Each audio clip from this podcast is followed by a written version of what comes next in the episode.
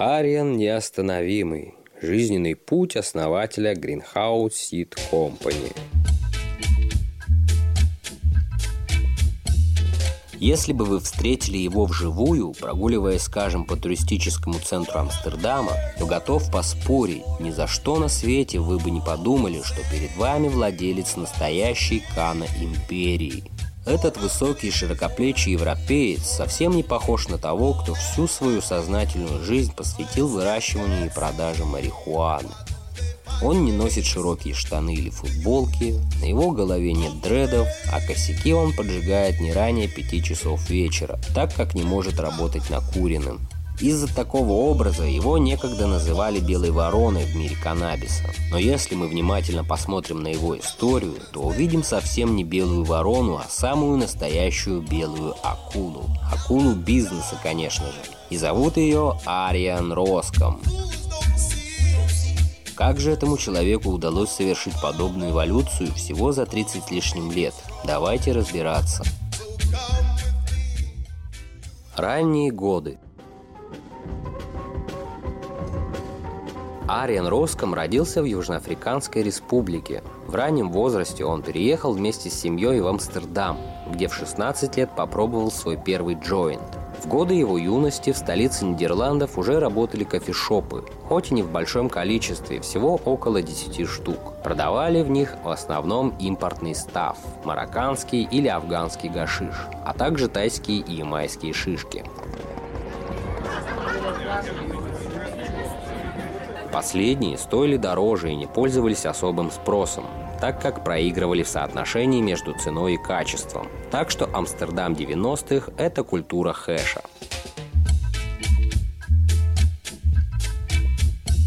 В 1983 году Ариан оказывается в Таиланде. Нет, не для того, чтобы искать уникальные ландрейсы. В ту пору наш герой еще не разбирался в семенах и генетике каннабиса. Это была обычная поездка с друзьями, чтобы повеселиться и отдохнуть в жаркой солнечной стране. Повеселились ребята и правда на славу. В одном из интервью Ариан вспоминал, что именно тогда он попробовал героин. В 80-х в Таиланде бушевала настоящая опиоидная эпидемия. А в конце путешествия оказался в маленькой деревне на границе с Мьянмой, где 78-летний мужчина лечил людей с героиновой зависимостью при помощи травки. Счастью, Айн попал туда не как пациент. Он путешествовал по горам с одним рюкзаком и наткнулся на деревню случайно, собираясь остановиться только на одну ночь, чтобы поспать.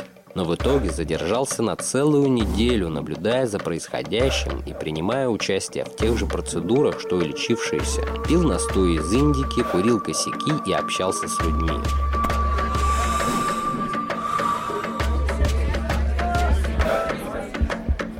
Перед отъездом, когда он уже собирался прощаться, старик взял его за руку и положил в нее несколько семян каннабиса со словами «Возьми эти семена, через несколько лет они заставят правительство развалиться на части». Естественно, 17-летний парень не принял такие слова всерьез и засомневался в умственном здоровье старика. Но семена сохранил. Можно ли назвать слова мужчины пророческими? Прошло уже много лет, а правительство все еще целы, даже в том же Таиланде. Но сам жест оказал сильное впечатление на Ариана и, возможно, определил его будущее. Greenhouse Seed Company Вернувшись из путешествия, Ариан начал заниматься индорным выращиванием семян, которые привез с собой. Также он брал семена у друзей, и количество кустов с каждым циклом увеличивалось.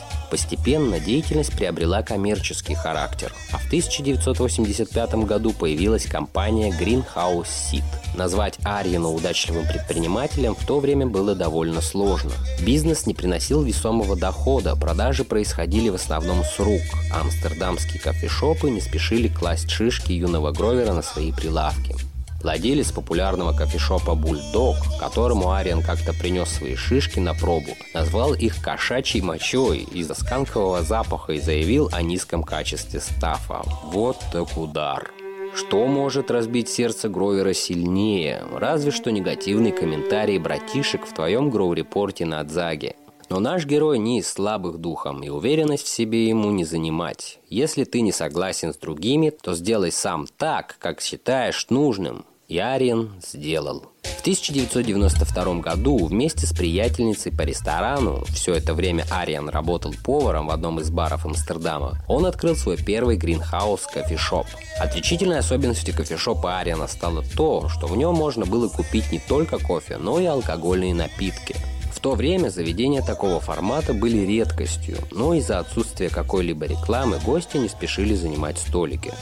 Первый гринхаус кофешоп расположился на улице Толстрат, что на юге города и довольно далеко от центра. Возможно, это тоже стало причиной того, что в первый год после открытия кофешоп еле-еле сводил концы с концами. Ариен как-то вспоминал, в лучшие дни, то есть в пятницу или субботу, в кассе оказывалось 25 долларов. В будни же я просто лежал на диване в пустом зале и курил, погруженный в депрессию. Расстраиваться действительно было из-за чего. Партнер Ариана вышел из бизнеса спустя три месяца, оставив того с долгами на сумму более 100 тысяч долларов. Дела шли настолько плохо, что наш герой чуть было не оказался на улице вместе со своей женой.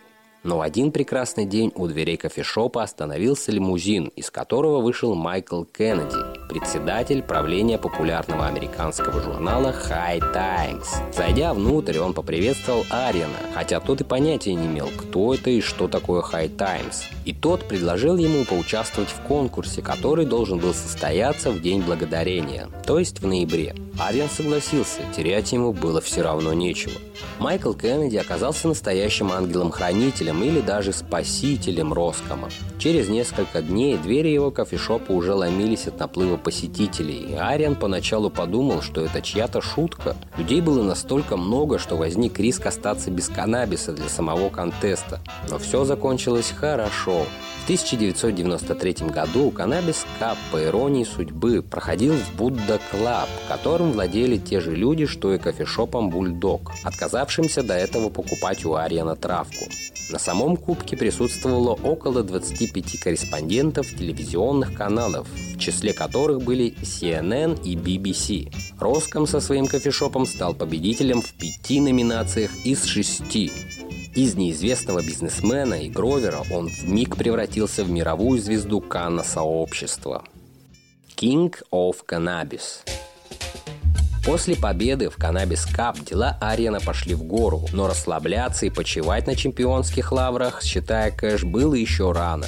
В 1995 году наш герой попадает на обложку журнала High Times. В этом же году представители США, Франции и Швеции в ООН начинают активно давить на Нидерланды в связи с их чересчурно мягкой политикой в отношении торговли марихуаной. И в этом же году Ариан нарекает себя королем каннабиса. Казалось бы, как связаны три этих события? А вот как. Мы уже выяснили, что Ариан Роском – человек действия. Если он с чем-то не согласен, то он ищет способ это исправить. Многие в Кана-сообществе находили чуточку странным называть себя королем того, что растет по всему миру, и намекать на собственное превосходство перед другими владельцами кофешопов и ситбанков. Кто-то видел в этом чистой воды маркетинговый ход. Сам же Роском объяснил это благой целью – привлечь внимание западных звезд, чтобы те посетили Амстердам и увидели своими глазами, что так можно. А затем, пользуясь своей влиятельностью, меняли публичное мнение в Штатах. В любом случае, у него не было времени переживать о том, что подумают остальные. Главное – достичь своей цели – в гостях у Ариана были замечены Вуди Арельсон, Эминем, Снуп Дог, Майк Тайсон, Риана и многие другие. И цель была достигнута. Это подтверждается легалайзом и стремительным развитием рынка в США и Канаде. Strain Hunter еще одним проектом Ариана стало многосерийное шоу под названием Strain Hunters. В нем место звезд занимает сам Ариан, уверенно пробираясь в диких джунглях к вершинам холмов, усыпанных терпко пахнущими растениями. Шоу быстро набрало популярность, а интерес к нему вышел далеко за пределы Канна-сообщества. Два отдельных эпизода были сняты при участии таких известных медиа, как National Geographic и Vice. Правда, они мало чем отличаются от тех выпусков, которые Ариан снимал своей командой. В них он все так же отправляется в экспедиции и старается найти новые уникальные семена каннабиса.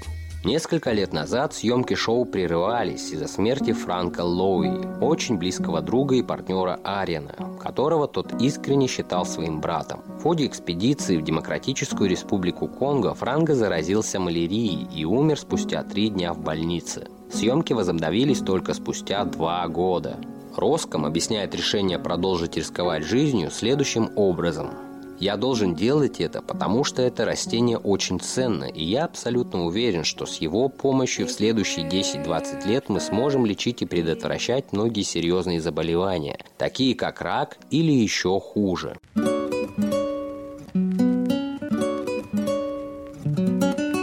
Пока работает мотор – Сейчас Ариану должно быть 55 лет. Должно, потому что поисковики выдают информацию, что он родился в 1970 году. Но учитывая дату открытия Green House Seeds 1985 и дату опиоидного experience а в Таиланде 1983, возникают большие сомнения в правдивости этих сведений. В одном из интервью Ариан сказал, что выиграл первый Cannabis Cup в возрасте 27 лет, а состоялся этот кубок в 1993 году.